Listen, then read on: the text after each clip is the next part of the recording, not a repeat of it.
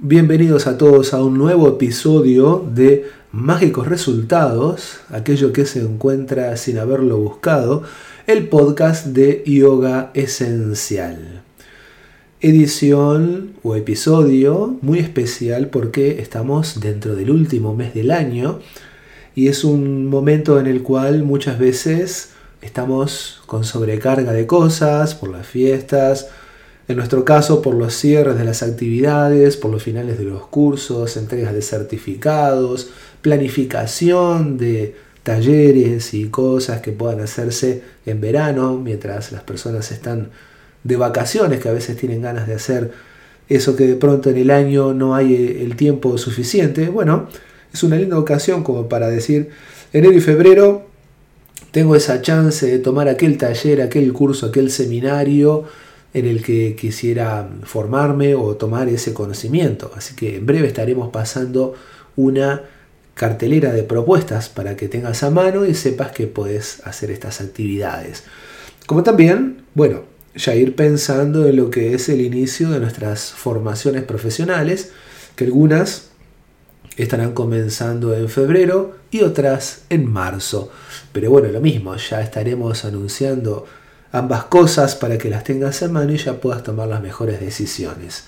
Pero esta vez nos convoca una entrevista que hicimos para este episodio, para ir directo al grano, al centro temático de este octavo episodio, que es el que estamos presentando, que tiene como invitado a el profe de yoga integral y de nada yoga, Marcelo de Aquino Vicente, director de la escuela Nada Brahman, de la República Argentina, con quien, bueno, nos une una amistad hace unos cuantos años y hemos compartido formaciones y capacitaciones y muchas experiencias en India también. Así que me pareció interesante tener esta charla vía Zoom, obviamente. Yo estoy en Montevideo, Marcelo está en La Plata concretamente, en Argentina, dentro de Buenos Aires. Así que fue una riquísima charla la que tuvimos acerca del yoga, de anécdotas y de comentarios que de pronto no todos quienes están estudiando yoga quieren comenzar a practicar, tienen en cuenta a la hora de, de estar en contacto con la temática. Entonces, les pido que presten especial atención porque hay muchas cosas que a veces hacemos y decimos los profes de yoga y parece que fueran, bueno, o fuera de rango, descalibradas, y sin embargo son las cosas que nosotros aprendimos. Entonces esas cosas que para las personas que están en formación o que están pasando procesos de yoga, porque también hay mentorías personalizadas, bueno, ahí van a encontrar el porqué de algunas de las cosas que nosotros hacemos cuando nos toca dirigir a grupos o trabajar en retiros o en lo que, en lo que estemos eh, haciendo. Por otra parte, tiene, como decía, muchas anécdotas de, su vivencia personal que enriquecen a todos aquellos que estamos de una forma o de otra dentro del yoga. Así que, sin mucho más vueltas, vamos a disfrutar de esta conversación que tuvimos con Marcelo. Nosotros hace tiempo que no nos vemos, después del viaje a India de 2018, creo que nos vimos en Montevideo eh, una vuelta y nunca más. Eh, después nos agarró la pandemia y hemos estado en contacto, pero no nos hemos encontrado a compartir alguna comida ni alguna clase como hacíamos antes. Es cierto, es cierto. Sí, bueno, eso coincidió también con la venida de, del niño. Este, cierto, con Maxuelo es padre ahora, de Máximo. Y bueno, y también después la pandemia que imposibilitó también, ¿no? Este, aquí, aquí la pandemia fue bastante larga Tuvimos casi siete meses este, sin poder, eh, prácticamente sin poder salir, eh, siete meses eh, continuos y después con, con, amplias restricciones. Así que bueno, un poco em, por esos motivos. ¿Cómo te presentarías para, para las personas que no te conocen, Marce? ¿Cómo te presentarías? Un humilde aspirante a, a vivir un poco más plenamente la vida? Bueno, ¿desde qué lugar? Bueno, desde ese lugar, de, un lugar sincero, intentar vivir eh, con más, ¿cómo podemos decirlo? De una manera más, más verdadera, más esencial ¿no? Eh, aprendiendo, eh, abriéndome a recibir también de ese aprendizaje de todos lados, desde adentro, desde arriba, desde afuera. Y, bueno, y hacer a la vez hacer mi esfuerzo, eh, mi mejor esfuerzo para poder vivir esas, este, esos aprendizajes. De esa forma estoy convencido que, bueno, que la vida de un ser humano podría mejorar, podría ser mejor, me convertiría en un mejor ser humano, una persona, ¿qué significa, qué entiendo yo por un mejor ser humano? Un, ser humano que vive más en sintonía con, su esencia y no tanto con, eh, bueno, voy a decirlo, ¿no? Con, su ego. Y, bueno, y de esa forma eh, progresar eh, en este espacio de tiempo llamado vida y, en el mejor de los casos, bueno, inspirar a, otros a hacerlo. Vamos a decirle a la gente también que Marcelo es eh, profe de yoga integral y de nada yoga también, ¿no? Eh, ¿Cómo empieza esta historia del yoga en tu vida? puedo ver en, retrospectiva que desde muy niño, desde muy niño, o sea, desde que tengo conciencia, recuerdos, eh, algo ya estaba despierto en mí. hoy en día entiendo que, que bueno, que algo, algo se despertó en mí a edad muy temprana, que, que, bueno, en ese momento obviamente no era consciente de que era algo diferente, si querés, si llamarlo de esa manera, o algo espiritual, o lo que fuera. Yo lo viví, obviamente, cuando lo vive, un niño o, un preadolescente, uno lo vive eh, como es, naturalmente. Y después, eh, bueno, eso se fue opacando un poco por, por la adolescencia, por, por, bueno, tratar de encajar en en los grupos de amigos, en lo que era la sociedad. De alguna manera, en, alguna medida siempre me costó un poco eso de encajar, ¿no? Y, y bueno, y luego de, de, haber transitado eh, la escuela e, ido este, a la universidad, ese impulso continuaba en mí, pero chocaba con la realidad externa. Es decir, al no estar nutriendo ese impulso, ¿no? A, no, estar viviéndolo, a no darle demasiada, digamos, demasiada, diría yo, porque un poco de cabida tenía en mi vida del lado de la música, ¿no? Este, siempre estuve ligado a la música, a la música occidental en principio, entonces ese, ese, eh, todo ese impulso más profundo se, se canalizaba a través de la música pero en un momento no le alcanzó la música y ya pulsaba por algo más. Bueno, entonces en un momento llegó a chocar con, con la realidad de estar estudiando otras carreras, haciendo otras cosas, conformando, digamos, en, una sociedad tal vez este, eh, a lo que los demás esperaban más de, eh, de, mí y no tanto a lo, que, a lo que yo sentía o quería hacer.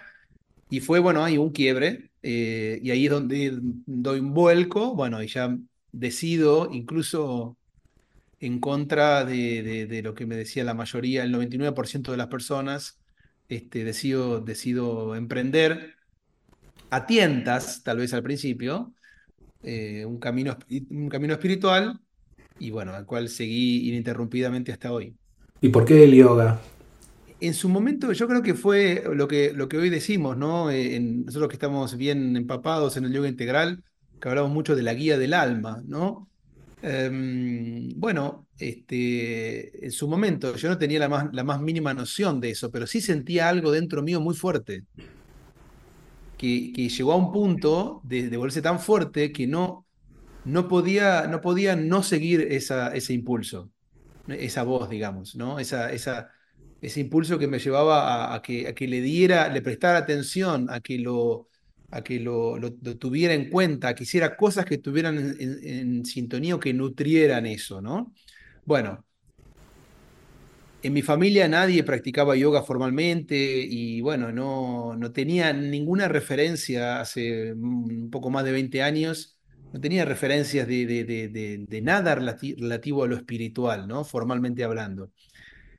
Entonces, bueno, eh, eh, empecé como buscando intuitivamente, eh, me acercaba a cosas que me, que me, me atraían por ese motivo. Recuerdo eh, este, mi madre con algunos, algunos cassettes en ese momento que le habían prestado una compañera de trabajo que tenía música de India y cuando la, escuchaba esa música algo me producía.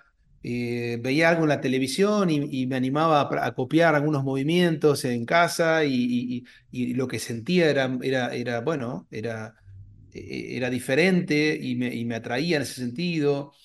Eh, bueno, como músico también siempre fui muy fan de los Beatles y bueno, y la conexión de los Beatles con India y con la música de India, eso también eh, paraba la oreja allí, ¿no? Y decía, bueno, eh, acá hay algo. Este, este, bueno, y un poco una combinación de todo eso me llevó a un día decir, bueno, basta, bueno, quiero, basta de practicar enfrente de la televisión, este, creo que fui, no sé si fui a algún comercio y encontré un, un papel que, que, que, era una publicidad de, un, de, unas clases y dije, bueno, llamé y llamé a varios lugares para empezar. Y me acuerdo que, este, supongamos, era, no sé, marzo de un año, ¿no? Y llamé, pregunté y, y no me animé a ir por el miedo al qué dirán. Y, tú, y pasó un año entero hasta que tomé la decisión finalmente de empezar. O sea que empecé intuitivamente, no sabía muy bien realmente qué era el yoga. De hecho, en su momento me, algunas personas me decían que, que, este, que no, que no pesara, que me iban a lavar la cabeza en el yoga, etcétera, etcétera. Eh, fue impresionante, termino la respuesta diciendo esto, porque cuando me decidí después de ese año a, a empezar, eh, bueno, obviamente volví a llamar a, a, varios profesores, una profesora que fue luego con quien también estudié, eh, Delma Resberg, de la, de la Asociación Bonaerense de Yoga, y fui a una primera clase, supongamos un jueves a la tarde, y una clase práctica, ¿no? De una hora, y cuando me levanté de la, de la relajación sentí un bienestar, una plenitud tan grande que nunca había sentido que me levanté y dije, esto es espectacular. Fue lo primero que, lo primero que pensé, uh -huh. esto es espectacular. Casi como una sensación de esto es lo que, lo que había buscado siempre y no sabía qué era.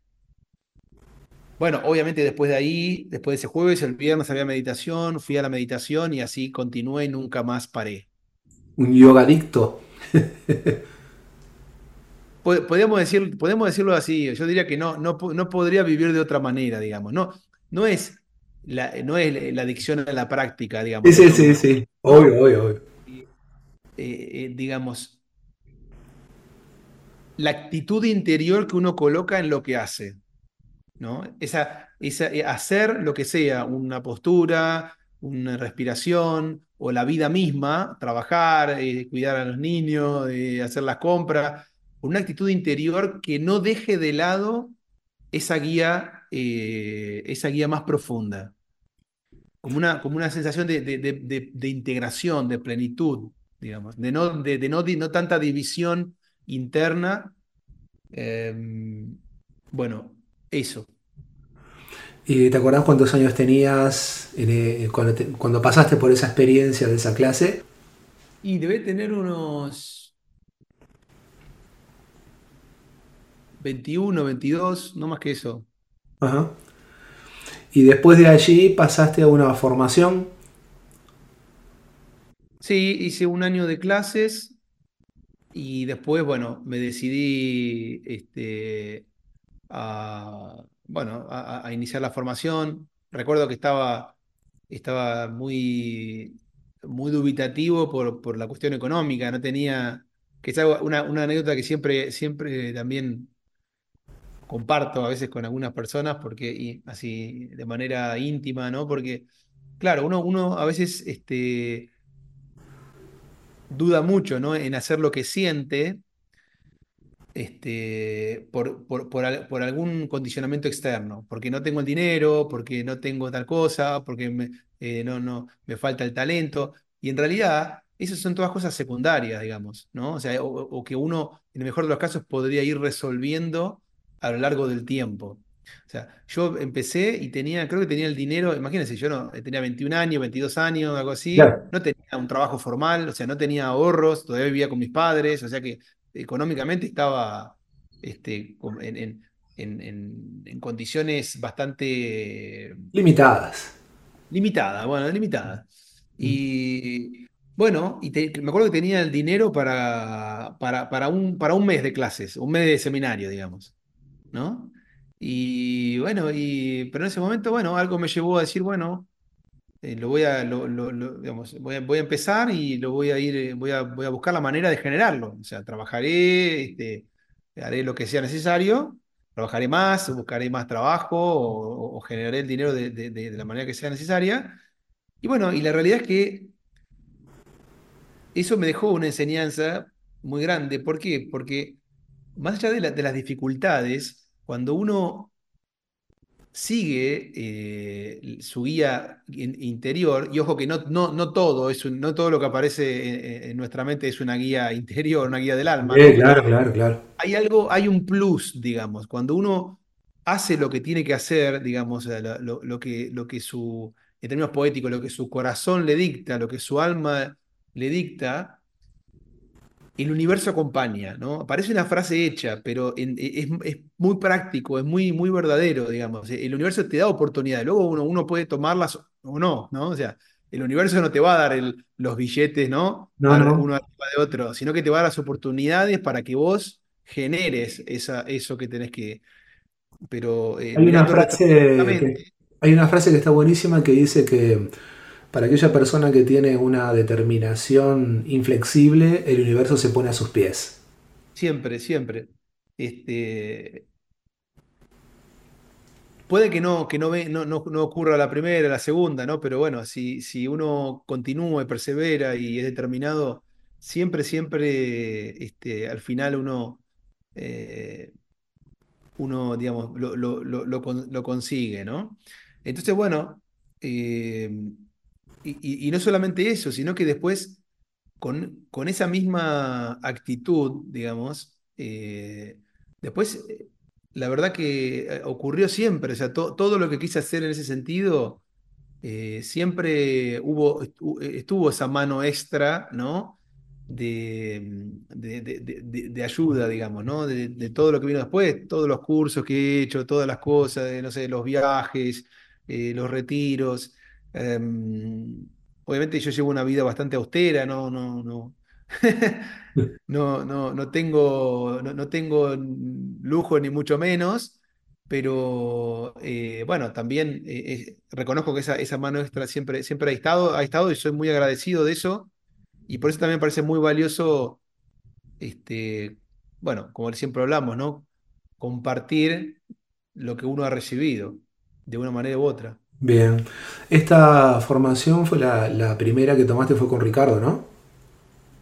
No, la primera que tomé fue con Delma. Ah, con hice el Delma. primer año, sí. el- Ujú. no, en realidad fue, hice pri- el primer año y el segundo año con, con Delma, porque yo Ajá. vivía en ese momento en, en una localidad, con mis padres en una localidad llamada, llamada Citibel, y, y Delma, eh, bueno, vivía en esa misma localidad. Entonces, bueno, eh, iba a lo de Ricardo cada tanto, pero no, no, como no frecuentaba mucho el centro de La Plata, entonces no iba mucho.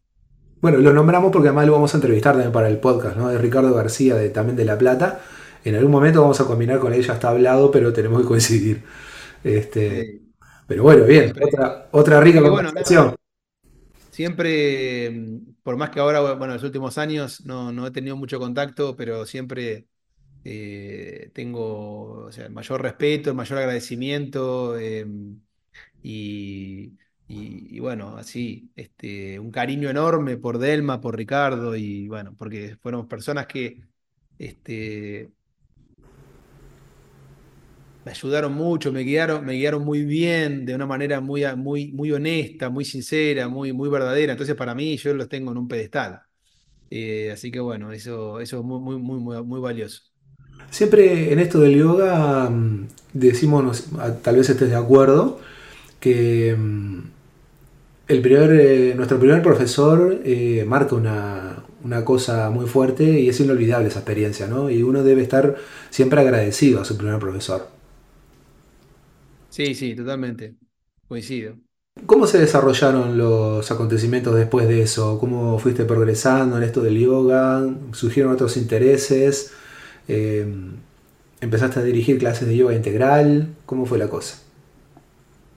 Bueno, paralelamente al- a la, formación de, yoga integral que, hacía con Delma, y realmente yo, como estaba tan entusiasmado con, la vivencia del yoga, este, del yoga integral básicamente, porque tengo que reconocer que había ido, había ido a conocer otros sistemas y no me habían gustado. Bien. Mm, Pero encontraba, encontraban en, esta, en esta expresión del yoga integral algo muy, muy, muy eh, verdadero, muy, muy completo, muy maravilloso. Y estaba muy entusiasmado, entonces, no solamente que había, hacía, había hecho el, primer año, sino que cuando estaba cursando el segundo año, recursaba el primero. O sea, eh, Delma me invitaba y participaba de los seminarios del primero. Y cuando había, había terminado de cursar y de rendir el primero y el segundo, seguía participando de vuelta del primero y el segundo. O sea que Sí, sí, eso, eso estuvo muy bueno, muy bueno, porque fue como una, una práctica muy, muy intensa eh, durante, durante todos esos años. Bueno, paralelamente, como decía, toda esta formación, siempre eh, el, ¿cómo, cómo podría decirlo así? El llamado, ¿no? De, de- de- la naturaleza musical estuvo en mí. O sea, si yo tuviera que definirme, mi naturaleza es música, ¿no? Solo que este,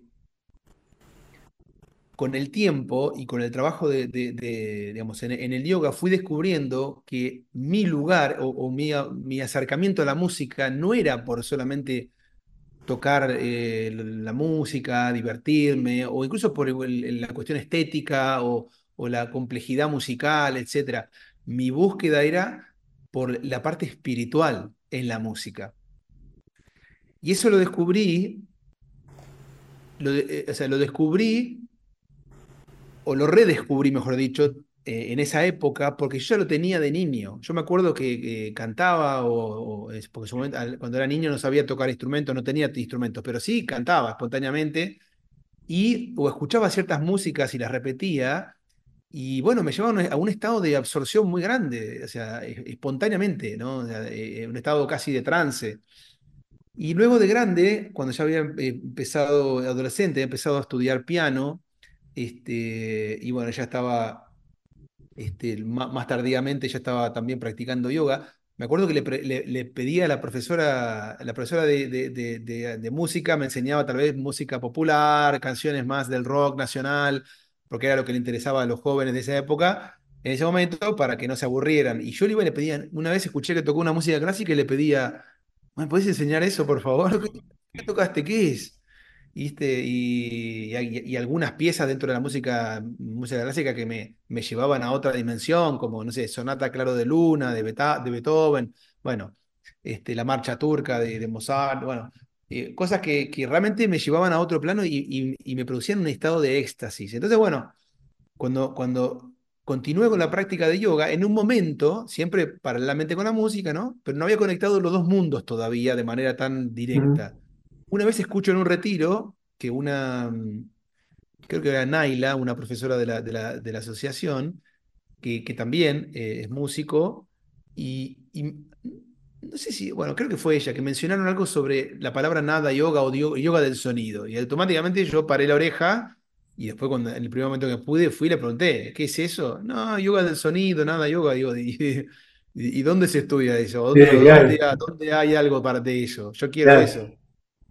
Y bueno, no, realmente no había nada, no había en esa época muchas cosas, algunos libros muy así eh, genéricos, pero bueno, con el tiempo me fui dando cuenta que primero que era lo mío, o sea, que era, era como mi lugar en el, en, el mundo del yoga, era eso, y entonces a partir de ahí se inició otra etapa porque me embarqué, como no había eh, lo mismo que tenía, que, que sí había para, por ejemplo, para el yoga físico, o sea, uno quiere hacer una formación de yoga físico, bueno, o, de las técnicas tradicionales del yoga, y tenía, tiene todo el protocolo, tiene todas las, las, no sé, las posturas ya estructuradas, con guía paso a paso, los pranayamas, las meditaciones, incluso los mantras.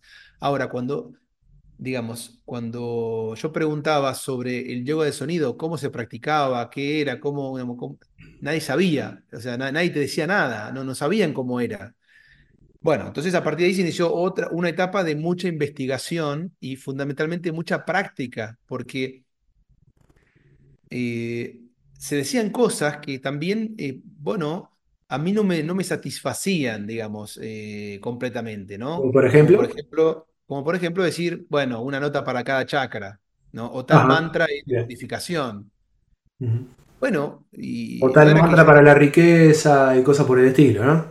claro, entonces no era que yo descreía de eso, pero era raro eh, eh, me resultaba muy rara una conclusión tan, este, tan categórica, ¿no? Eh, o sea, como, y sin, mayor, sin mayor precisión.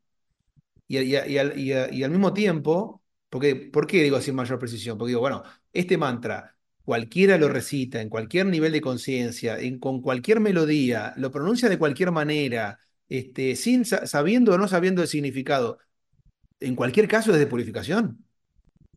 Claro, claro. Hay varias preguntas ahí, seguro.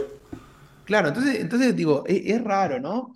Era raro. Y además me, me producía mu- mucha, mucha curiosidad, eh, expresiones del tipo, bueno, cuando uno empezaba, cuando yo quería indagar en estas cosas para, para saber a ciencia cierta cómo era, ¿no? Eh, eh, eh, esto del yoga de sonido, la respuesta mayormente era, bueno, no, no lo, no lo intelectualices tanto, hay que sentirlo, o, o en mantra no importa cómo lo cantes, eh, lo que hay que, lo, lo que importa es sentirlo. Bueno, pero al mismo tiempo yo tomaba, tomaba todo, era una esponja, ¿no? Sigo siendo una esponja, pero Sí, claro. Ujú. me preguntaba, ¿pero por qué cuando vamos a la parte física es, es todo tan puntilloso? No, el dedo no puede estar eh, un centímetro más para allá, tiene que estar acá. La mano no puede ir tres milímetros para allá, tiene que estar acá. ¿Por qué es tan, tan, tan eh, estricto, tan rígido, tan puntilloso cuando vamos a, a la parte física y cuando vamos al sonido? eh, es todo, tan abstracto, digamos, tan, tan etéreo, donde vale, vale pareciera que vale cualquier cosa. Era, me resultaba raro. Bueno, con el tiempo después me di cuenta que, digamos, no, no era que no, que, que no, no, no es que eh, eh, profundizar o, o- o mirar en detalle el, el trabajo con el sonido eh, es incorrecto. Lo que faltaba era profundización, básicamente. ¿Y cómo llegas a encontrarte con un poco más de profundidad con esto? ¿Viene a partir del primer viaje a India? ¿Cómo surge el primer viaje? ¿Cómo fue el primer profesor? ¿Quién fue el primer profesor? Bueno, el, eh, en su momento, casi paralelamente con el comienzo de... Comenzó un poquito antes con, a practicar yoga, pero en el mismo año, o sea, vamos, vamos a pensar en el mismo, al final del mismo año que empecé a practicar yoga, este, mm, bueno, empiezo a estudiar sitar, este instrumento muy, muy conocido de India, con un profesor en Buenos Aires. Y bueno, me empiezo a meter así en la música, eh, en la música de India más formalmente, así empezando de cero.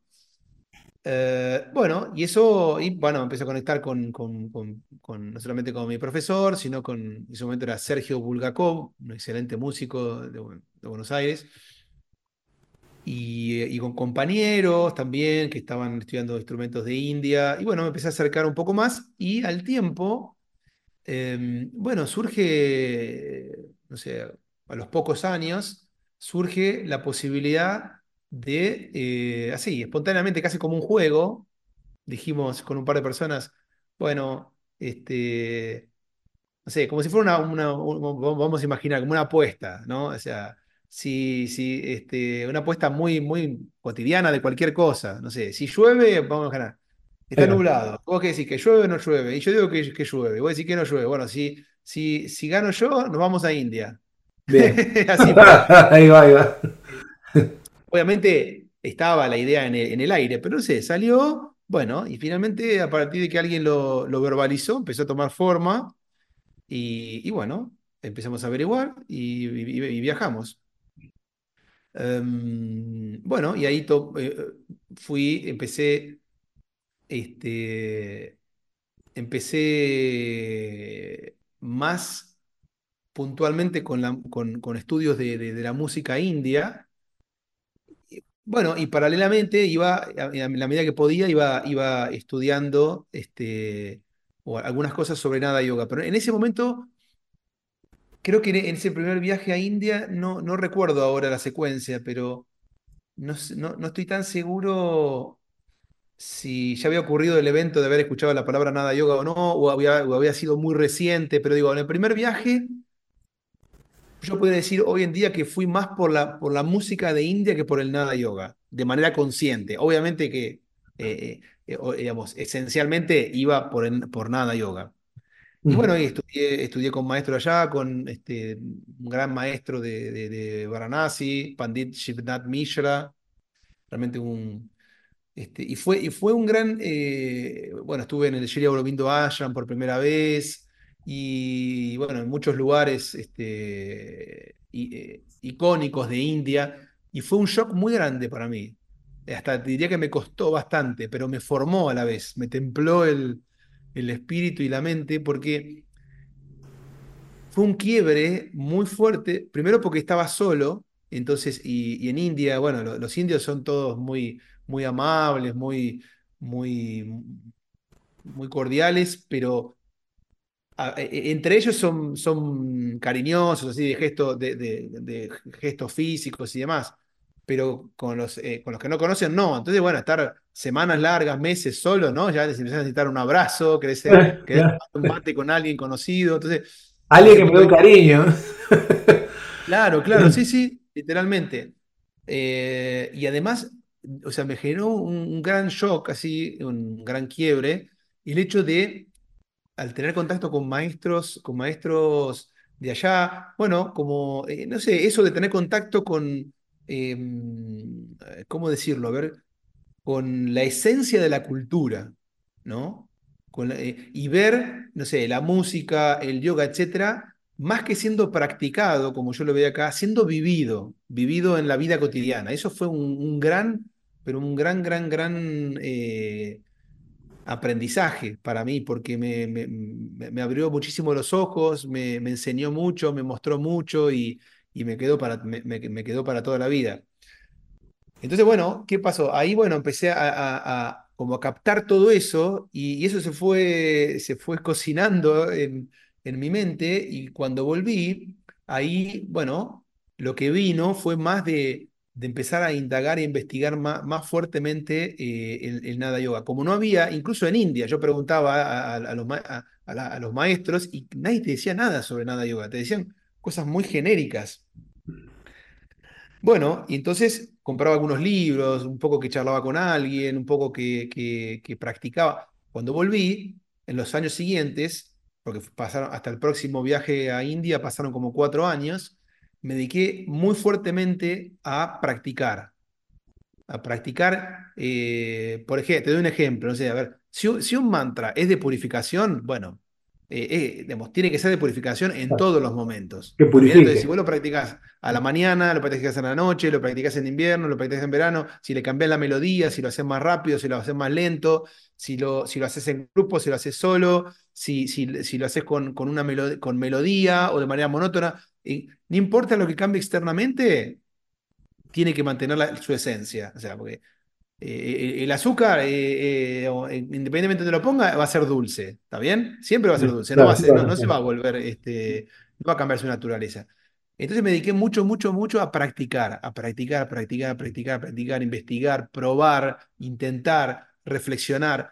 Y bueno, y a partir de ahí, inicialmente fui em, como arribando algunas, algunas conclusiones básicas sobre el trabajo con el sonido, lo que, lo que después inició un proceso de, de, de, diálogo entre lo que revelaba la práctica y después ir, ir, por decirlo así, a la reflexión.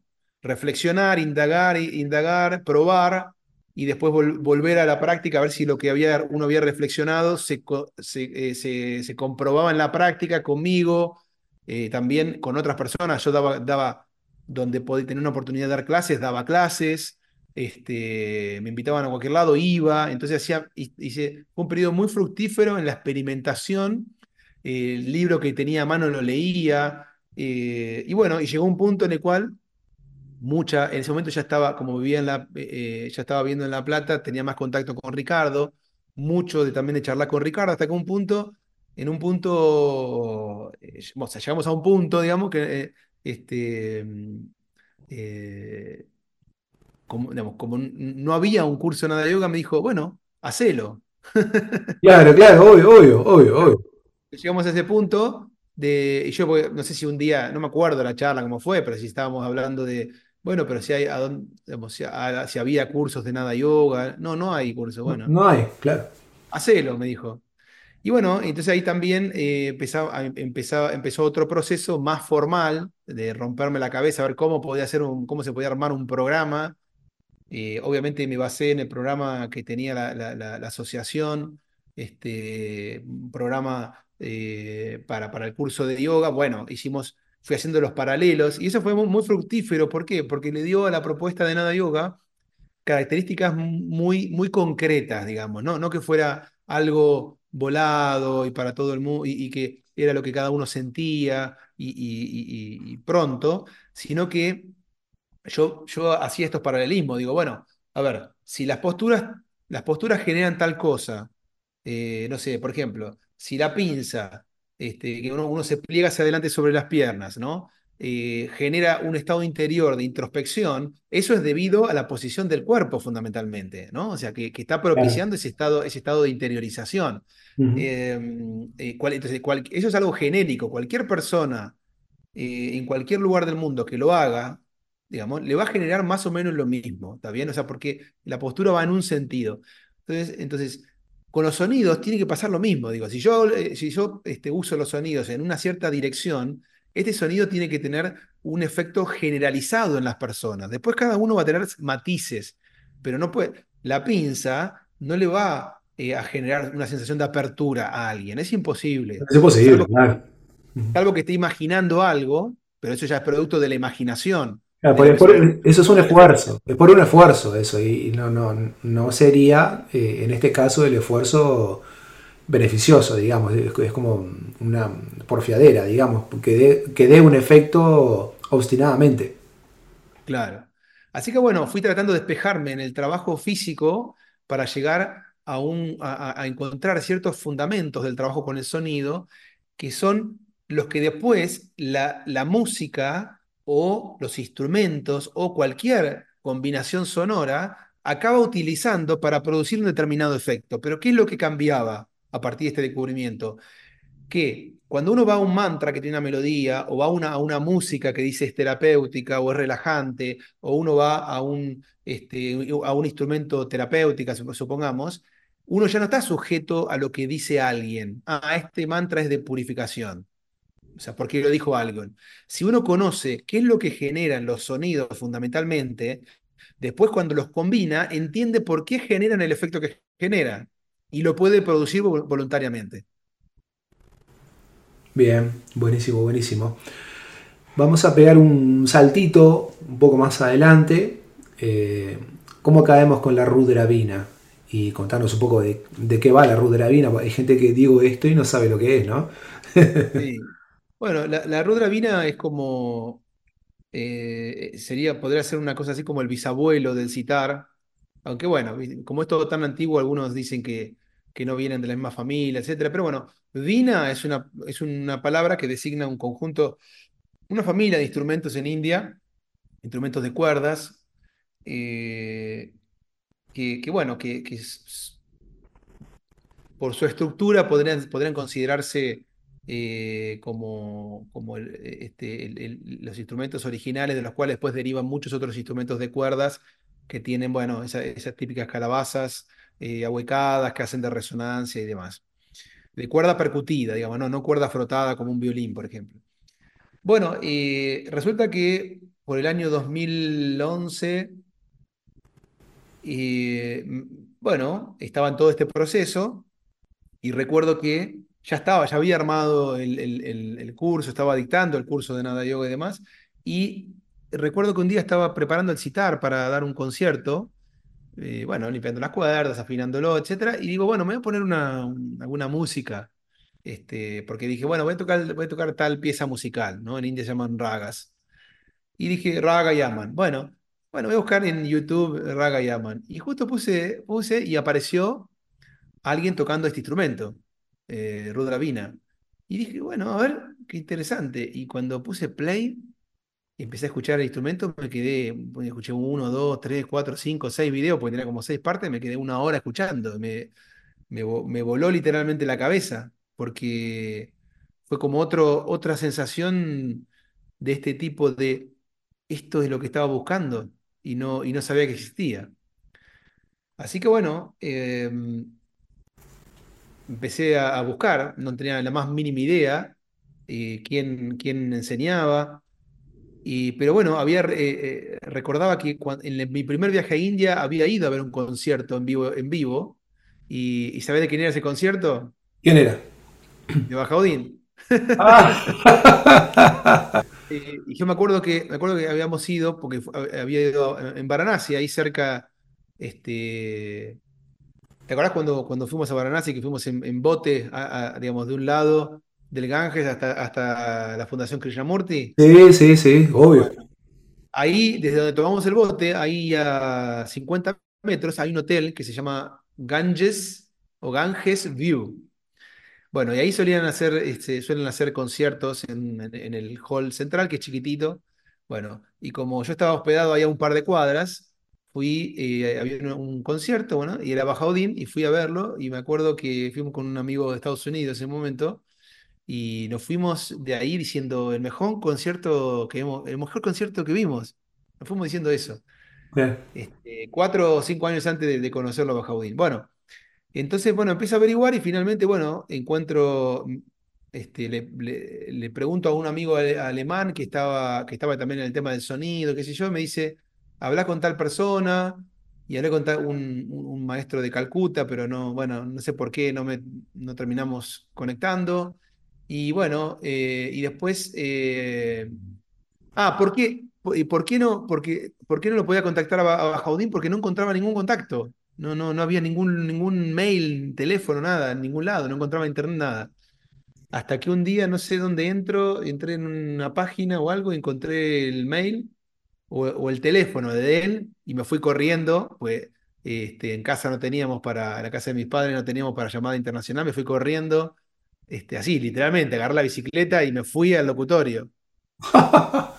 Y, y, lo llamé del locutorio. Este, no se escuchaba nada. Más que una cabina del locutorio. Hola, en inglés, no se escuchaba nada. Y bueno, Bajaudín, me atendió Bajaudín y me dice, bueno, mandamos un mail. Y, y bueno, y, y, bueno, y ahí empezó, ahí empezó todo, todo el proceso. Lo que pasa es que en, en, el primer, en, en, el primer, no sé si fue en, la primer, en, la, en ese mismo momento, en la charla que tuvimos, o en el mail, cuando le mandé el mail, que me dijo, bueno, para poder aprender, sí, sí, me dijo, yo te enseño, pero para poder aprender tenés que tener el instrumento. Pero bueno, después me empecé a enterar, el instrumento había solamente tres personas que lo hacían, tardaban un año en hacerlo. Bueno, era, era bastante, no, no, no lo hacían, digamos, no lo hacían así, no lo fabricaban en masa, sino que lo fabricaban este... especialmente para el músico, ¿no? Claro, pero como te diría como que si no les gustaba tu impronta, no lo fabricaban, te decían que no. Como una cosa así como bastante tenía, especial. Tenía que pasar unos filtros. Claro, unos cuantos filtros. Así que bueno, así empezó todo. Justamente yo estaba, ya tenía viaje comprado, el pasaje comprado para ir este, a India. Eh, supongamos esto era septiembre y yo viajaba en noviembre. Así que bueno, eh, bueno, empecé a iniciar esas gestiones y bueno, después fue un periodo realmente increíble. Si lo miro para atrás ahora, increíble, porque me pasé cuatro meses casi en, en Varanasi, yendo todos los días al, al, taller del luthier, sentándome horas en el frío de enero de Varanasi, eh, en, en, silencio total, solamente a mirar cómo, cómo el luthier este, lijaba una parte minúscula del instrumento fue, fue, fue muy, muy, muy, muy especial. Cuando tuviste por primera vez ese instrumento en tu mano, ¿qué sentiste? Desconcierto. ¿Qué hago con esto? no concierto, desconcierto. Desconcierto. Fue, fue todo muy, muy maravilloso. El, eh, supongamos, una semana antes de que el instrumento estuviera listo, eh, me dice, voy un día a la- al, al- al taller del luthier y me dice, eh, el jueves que viene viene tu maestro, acá. O sea, viene Bajaudín, ¿no? Que iba a dar un concierto en Varanasi. Y me dice, con cara de pícaro el luthier, me dice, eh, y le voy a, dice, y le voy a, si le gusta el instrumento, le voy a pedir que dé un, un concierto con tu instrumento. Claro.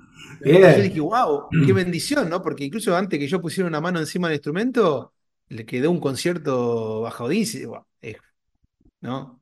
Es, este, es una, una bendición.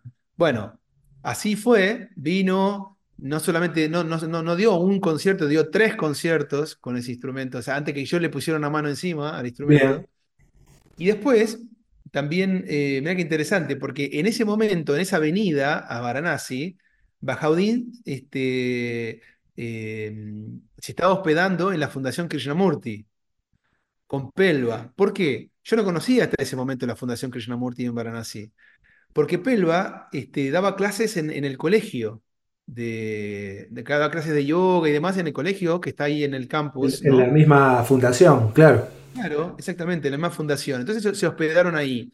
Y claro, bueno, entonces Bajaudí estaba ahí unos días para dar conciertos y demás. Él se quedaba con mi vina, entonces me decía, bueno, vení mañana, vení mañana, ¿no? Entonces supuestamente yo iba para, para aprender algo. Entonces, bueno, primer día vamos, bueno, caminata por acá, charla que va, pero del instrumento nada, ¿viste?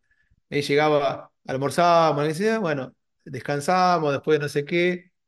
Y llegaba tarde, bueno, Marcelo, bueno, vení mañana. A la venía mañana a las 11 ponele, no sé. Al Se día, tirando. estaba, sí, yo estaba en la otra punta. Pero bueno, no importa, había así, así me decía, vení, venía a Sudáfrica, iba también. Bien. Eh, de vuelta, eh, bueno, charla, va, esto, lo otro, bueno, venía alguien a visitar, llega la tarde, del instrumento nada. Bueno, este, bueno, bueno, hasta mañana. Bueno, Marcelo, vení mañana a las 10. Bueno, vos me venís a las 10, 11, 12, de, 3, 4 de la tarde, nada. En un momento estábamos, estábamos ahí en, en la habitación de ellos. Me dice, bueno, dale, dale, Marcelo. Dice, "a- a- agarrá la vina y empezá, dale, vamos. Este, bueno, agarré la vina y me quedé, y me quedé esperando, ¿no? Como me quedé esperando que me dijera qué hacer, qué tocar, cómo tocar. Yo Sí, nunca sí, claro. tocado la vina. No es igual que el citar, digamos. Alguna cosa uno puede extrapolar, pero es, es diferente. Eh, este, no, para no entrar en detalle, digamos. Yo me quedé esperando. Entonces, se queda, ya estaba haciendo algunas cosas y yo, me mira así como para atrás y como diciendo, dale, ¿qué, qué, qué haces que no tocas? Y dale, eh, arrancá, me dice. Pero, ¿cómo? ¿Cómo le digo? ¿Cómo? Como diciendo, no, no, no sé tocar, ¿cómo? Pero ¿cómo hago? Le digo yo. Y me mira así, y se queda y me dice, ah, ¿cómo toco? Le dije yo. Y me mira así y me dice, ¿cómo toco yo? Dale, deja de, de tanta pregunta y empecé a tocar. Claro. Obviamente yo, yo ya acostumbrado a la dinámica de los profesores en India, no puede estar diciendo no, pero no, insistiendo, no, tenés que salir al ruedo y hacer lo que salga, ¿viste? Obviamente Sí, todo sí. pim, pum, pam, pam, todo desafinado, pero bueno, Sí. este, así, así fue eh, eh, el asunto.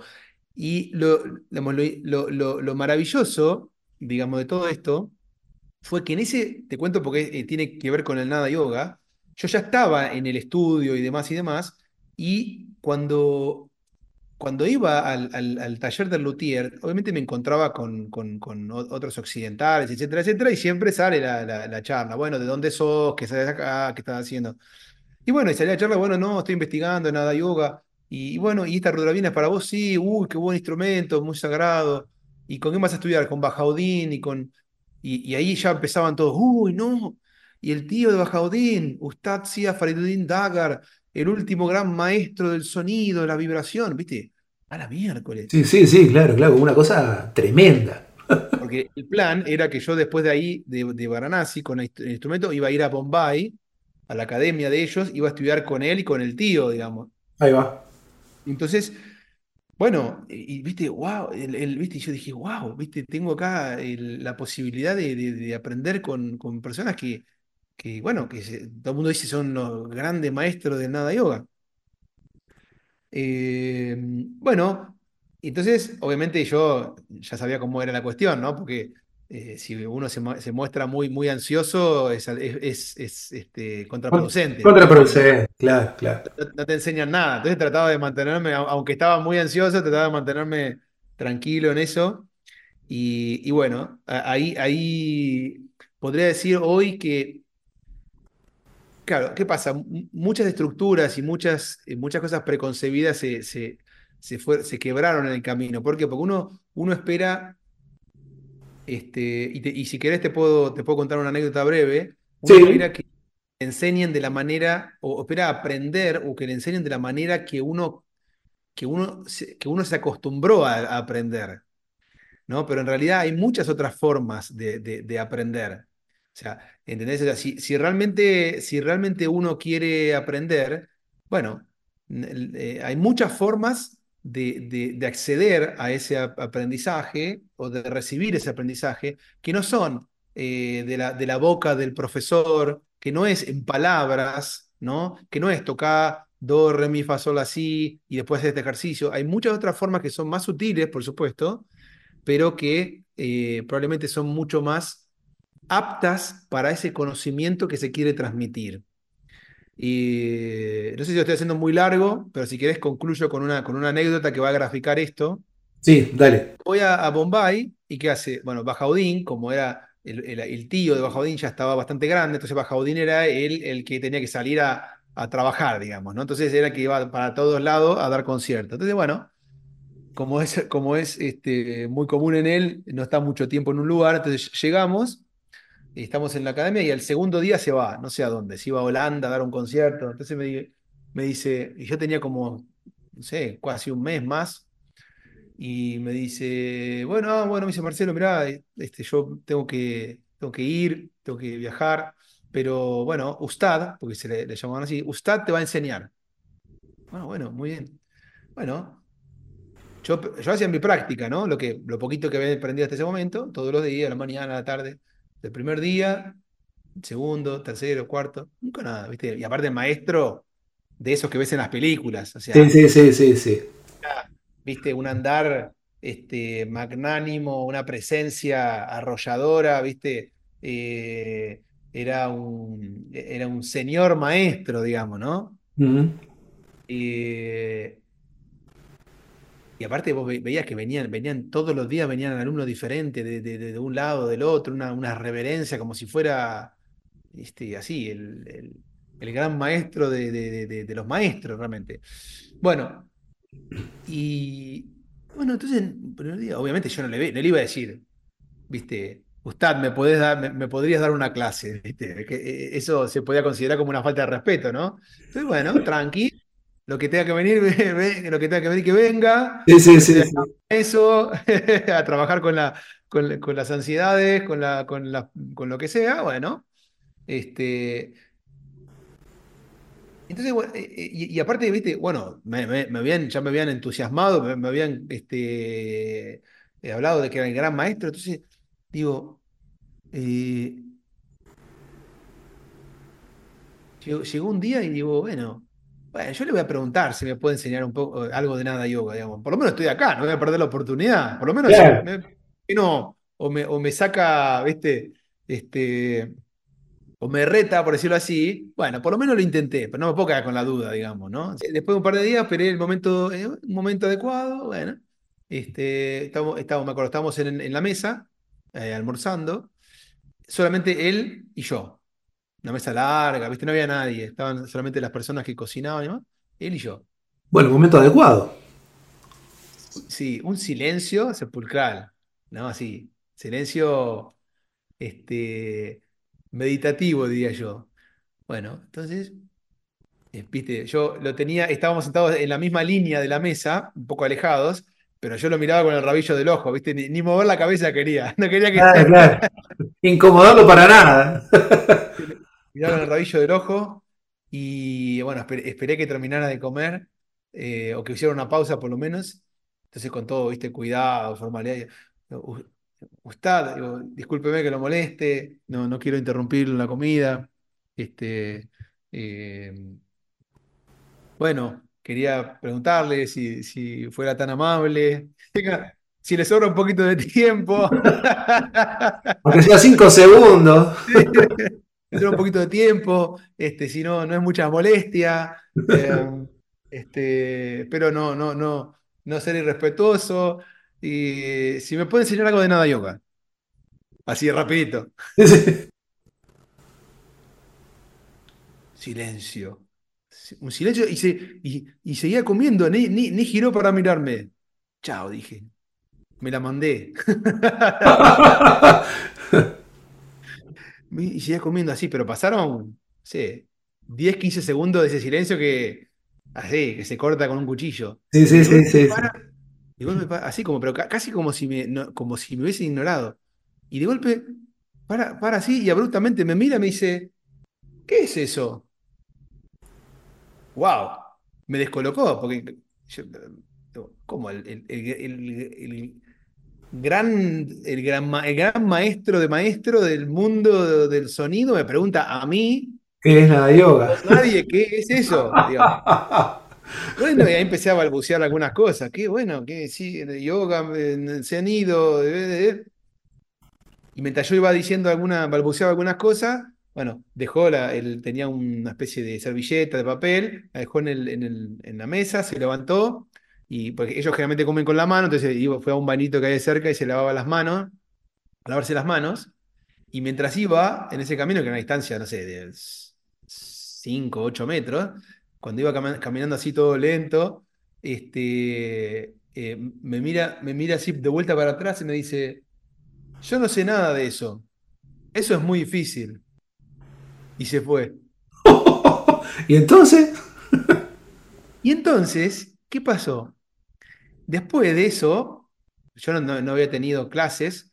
Un día, este, de la nada, un sábado, por ejemplo, eh, este, no sé cómo fue, en algún momento nos cruzamos y me dice, este, no sé, las 10 de la mañana, hoy, 3 de la tarde, es tu clase, me dice.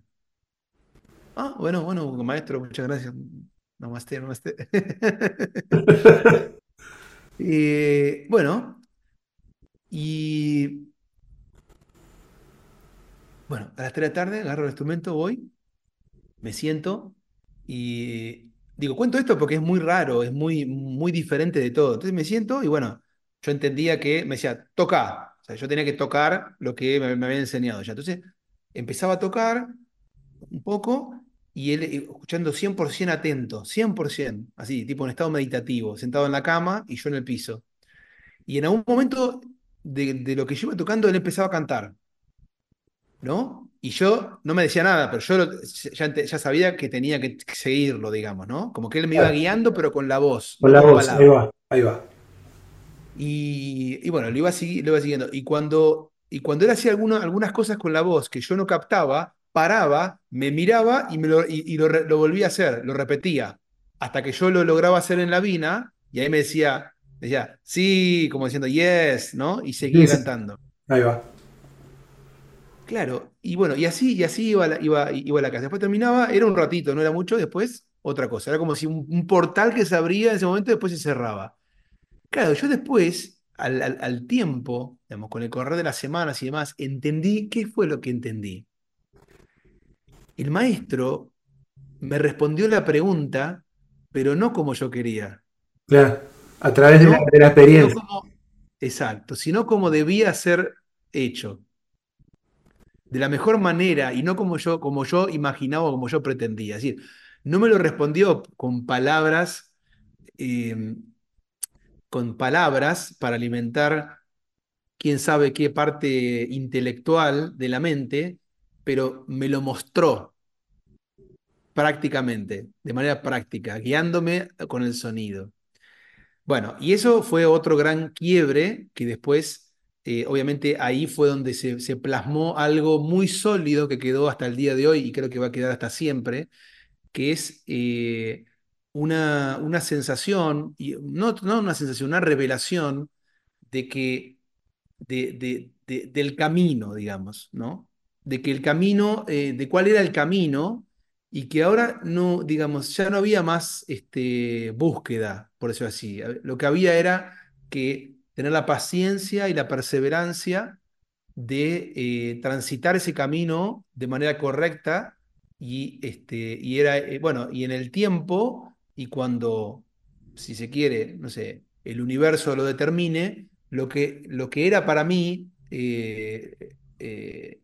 lo, que era para mí ser aprendido o descubierto en esta, en esta vida, se iba eh, a revelar, se me iba a revelar, y lo que no, no, digamos. Entonces, desde ese, desde ese tiempo hasta ahora, obviamente que todo ha evolucionado, pero puedo decir que, que, ha, sido, ha sido y viene siendo así. Buenísimo. Damos un salto. Eh, pasamos a la primera vez que fuiste al Aurobindo Ashram de Delhi, el pequeño, ¿no? ¿Ese fue el primero o fuiste primero a Pondicherry? No, no, fui primero a Delhi, sí. A Delhi, perfecto. Eh, ¿Cómo fue la experiencia allí? ¿Por qué decidiste pasar por ese ashram? Eh, ¿qué, qué, qué, qué, te llevó a pasar por ese lugar? También fue todo realmente muy, muy maravilloso. Yo no, no era consciente de eso, pero las cosas me iban llevando ahí. Cuando, cuando, voy a ir a, cuando voy a ir la primera, o sea, cuando ya tenía el plan de ir la primera vez a India, eh, bueno, estaba, obviamente yo tenía un poco de, dudas y algunos miedos también porque no conocía dónde me iba a hospedar, dónde me iba a quedar, qué, qué lugar, eh, si eran lugares seguros o no. Y bueno, y resulta que eh, una, una amiga, em, no sé si en este momento yo estaba en Salto o no, una amiga, se llama Marcela Bala, que, estaba, que vive en Salto, me dice que, tiene, que tenía una conocida, creo que yo estaba allá, había ido, iba en ese momento a, hacer algunas meditaciones, con citar y demás, y me cuenta que tenía una conocida que había estado viviendo en Auroville, ¿no? ¿Y por qué no iba y hablaba con ella? Que ella me iba a poder orientar de tal vez dónde quedarme y demás.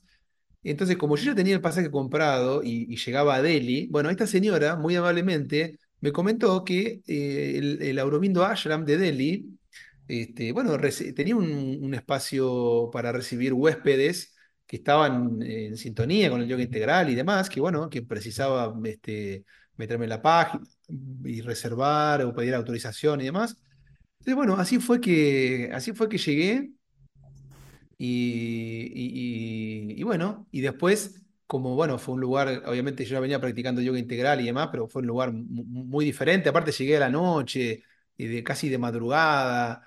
Este, el, el, el, el, chofer del remis literalmente me estafó, me, me, cobró, no sé, el doble o el triple de lo que valía. Este, bueno, eh, llegué, llegué, fue un poco, un poco rara la llegada, pero bueno, después me fui poniendo en sintonía y bueno, y, y, bueno, y, la, y, las primeras veces fui más que nada como huésped, digamos, este, por, poco tiempo. Y después fue, fue, fue bueno, al tiempo que ya me empecé a conectar con, con el maestro Ramesh y bueno, y a partir de, de, de ahí todo lo que vino, ¿no? Que hoy, si lo traspolamos hasta hoy, ¿cómo podrías eh, definir tu aprendizaje desde el primer encuentro con Ramesh hasta hoy? Ampliación, elevación y profundización de la conciencia. ¿Y a él cómo lo definís? Como un, como, como un, como un ser eh, de luz y un gran, un gran mensajero. Eh, alguien que, que dedica, digamos, eh, todo su esfuerzo a diseminar el mensaje, las enseñanzas de Shira Aurobindo y la Madre de, la manera más pura posible, pero a la vez con un gran, con con un gran aporte personal, digamos, porque hace, eh, con todo lo que hace, hace que sea más fácil acercarse al mensaje de Shira Aurobindo y la Madre, que para muchas personas eh, podría quedar muy, muy teórico o muy, o muy difícil de, de, de, de comprender, ¿verdad? O muy lejano, sí. ¿no? Él lo hace muy, muy llano, muy, muy, muy, mucho más fácil de poder, este, de poder ser llevado a la vida, de ser comprendido. Eh, y tiene, y bueno, y la, y la, vida le ha dado muchas cualidades para eso, porque su vida de médico, este, casi hombre, hombre de la ciencia, digamos, lo ha preparado intelectualmente a un nivel muy elevado para poder eh, reflexionar a un nivel también muy elevado, pero a la vez con el costado este, intuitivo muy, muy, muy desarrollado. Si tuvieras que mm, contarnos hasta dónde querés eh, llegar con el yoga, ¿existe esa, un lugar que quieras llegar? Puede ser un lugar físico, puede ser un lugar eh, interno. Bueno, o sea, diciéndolo en, mis palabras, eh, yo siento que, es... Eh, a ver, no es, que quiera... Es difícil de decirlo porque, a ver, eh, el querer llegar también cumple un papel. O sea, querer llegar decir, bueno, a ver, no estoy allí, quiero llegar, digamos, ¿no? O sea, si en términos más amplios uno puede decir, bueno, a ver, lo que busco es vivir cada vez más esa plenitud, esa, esa esencia que soy, poder vivir, cada vez más íntegramente, ¿no? Eh, la unidad, bueno, lo que decimos siempre, eso realmente, por más que sean palabras muy usadas, es lo que siento, o sea, no, no, no, hoy en día no vivo ni cerca toda la plenitud, digamos, este, del ser que, que, somos, digamos, ¿no? Vivo un poquito de eso. O sea, eh, busco vivir más de eso. O sea, el objetivo final sería vivir totalmente eso, ¿está bien? Pero eh, eso es, es, más el tipo de, de, objetivos que sirven para, para, avanzar más que para alcanzar, diría yo, ¿no? Como a veces dice Galeano, ahí lo tienen ustedes, que dice, cuando habla del horizonte, ¿no? Que el horizonte en realidad eh, sirve para, no para alcanzar, sino para, para caminar. Digo, pero lo que, lo que tiene sentido, lo, que hace más sentido para mí vivencialmente en este cuerpo, en esta vida humana, es, em, es acercarme un poco, digamos, avanzar, avanzar lo que sea, lo que sea posible en esta vida eh, a, vivir, a vivir un, poco más en unidad, digamos, ¿no? A vivir con, más conciencia de unidad, a vivir de manera más plenamente y, y bueno, y si es posible, inspirar a otros a hacerlo. Eso sí lo veo posible. Lo otro es como, bueno, es muy, muy, muy, muy, muy elevado. Quién sabe si llegaremos algún día, si no llegaremos.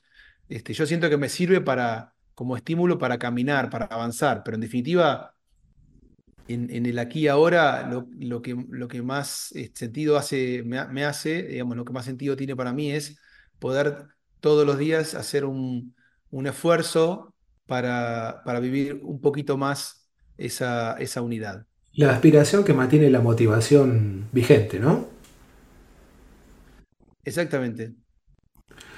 Si tuvieras que mm, decirle a alguien que se está recién acercando al yoga, esta es una pregunta que le hago a todos los entrevistados que, con los que converso de la temática, si tuvieras que decirle algo a, a esa persona que está inquieta, que no ha empezado aún el yoga, ¿qué le dirías? Hola, le diría primero. Ah. Hola, ¿qué tal? Hola, ¿qué? Bien, buenísimo, buenísimo. ¿Y después? Y bueno, este. ¿Pero qué, qué, partimos de la base que la persona tiene interés en hacer sí, claro. Es, alguien que tiene un interés y no se mandó todavía a iniciar. Bueno, eh, yo lo primero que le diría es que, que indaga en su interior el porqué más profundo de, iniciar este, un camino espiritual como el yoga.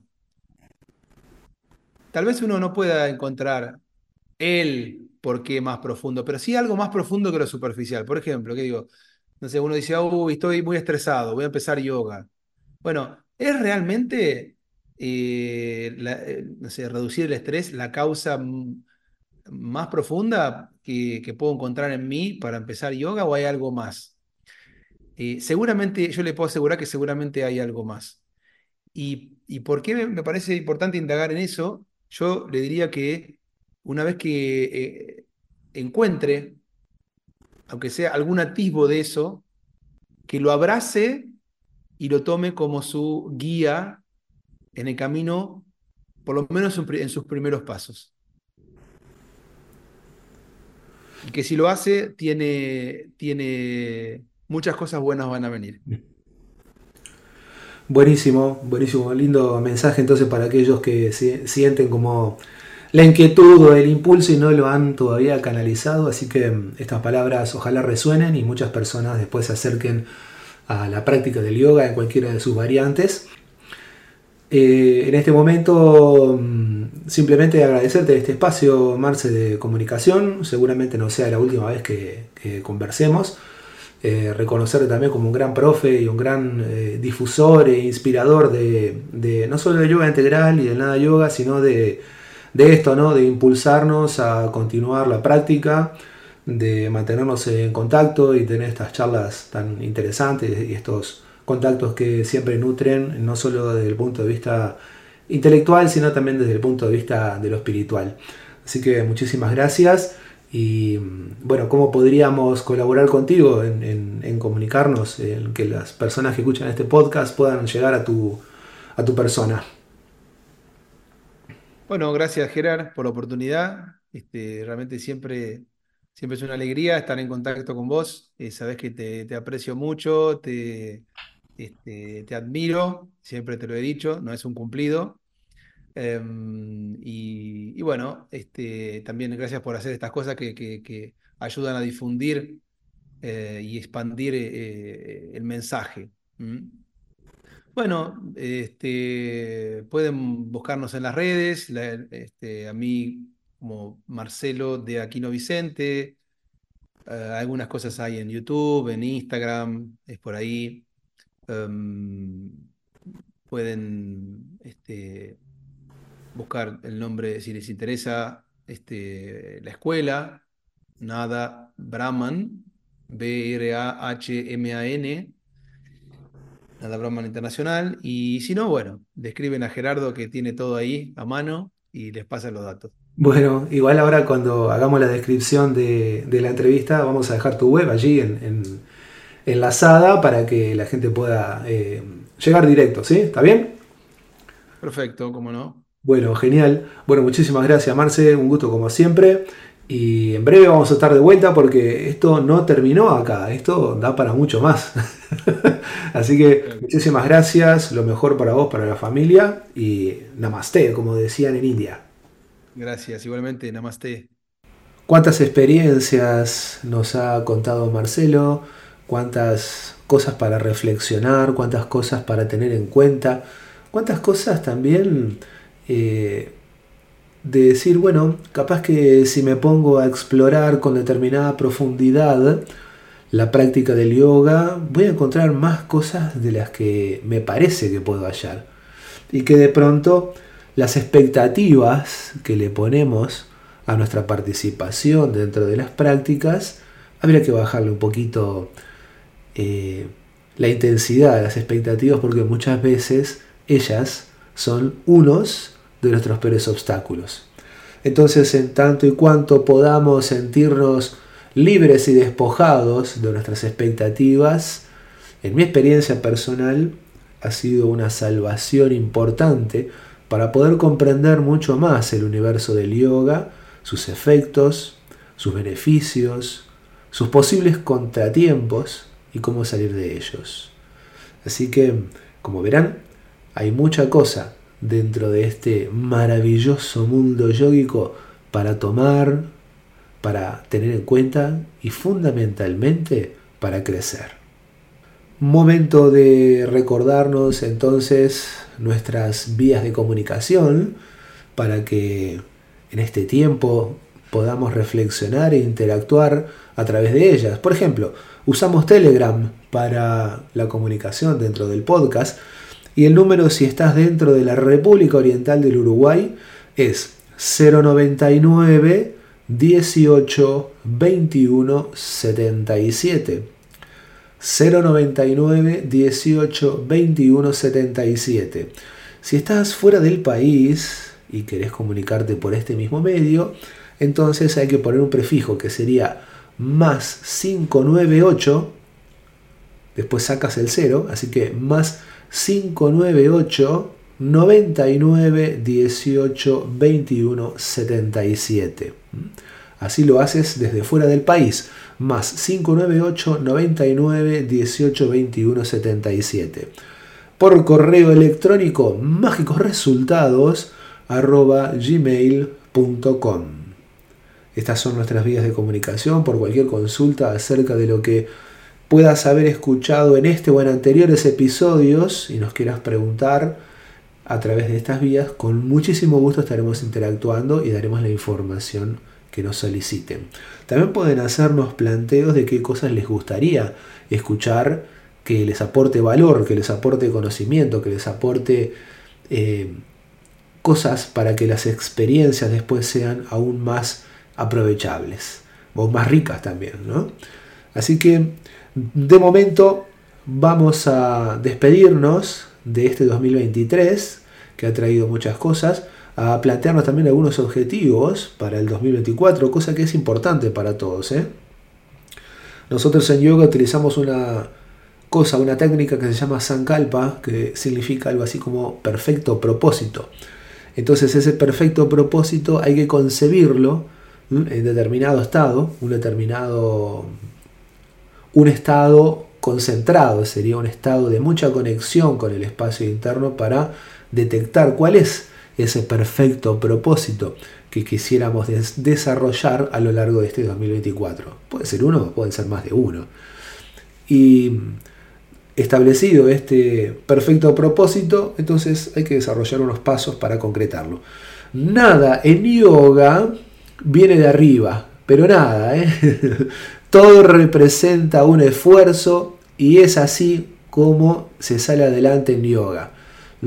No hay tales cosas que de pronto atraemos o, concepciones similares. Acá en yoga las cosas son de poder plantearnos objetivos, desarrollar una estrategia y echarla a andar. Entonces ahí sí los resultados pueden llegar a aparecer. Tal vez no sea el resultado que estabas esperando eh, de forma precisa, pero sí va a ser el resultado más eh, aconsejable o el más adecuado, ese es el término más correcto, más adecuado a lo que tu persona y tu momento están requiriendo. Así que es todo un trabajito, una concepción, una reformulación interior la que tenemos que hacer para desarrollar la práctica de Sankalpa. Profundizaremos, lo prometo, en próximos episodios. Ya hay algunas cosas planificadas que estoy seguro te van a encantar. Así que muchísimas felicidades, que hayan muchos éxitos en este 2024, que haya mucha salud, que haya también muy buena economía, mucho dinero en las personas.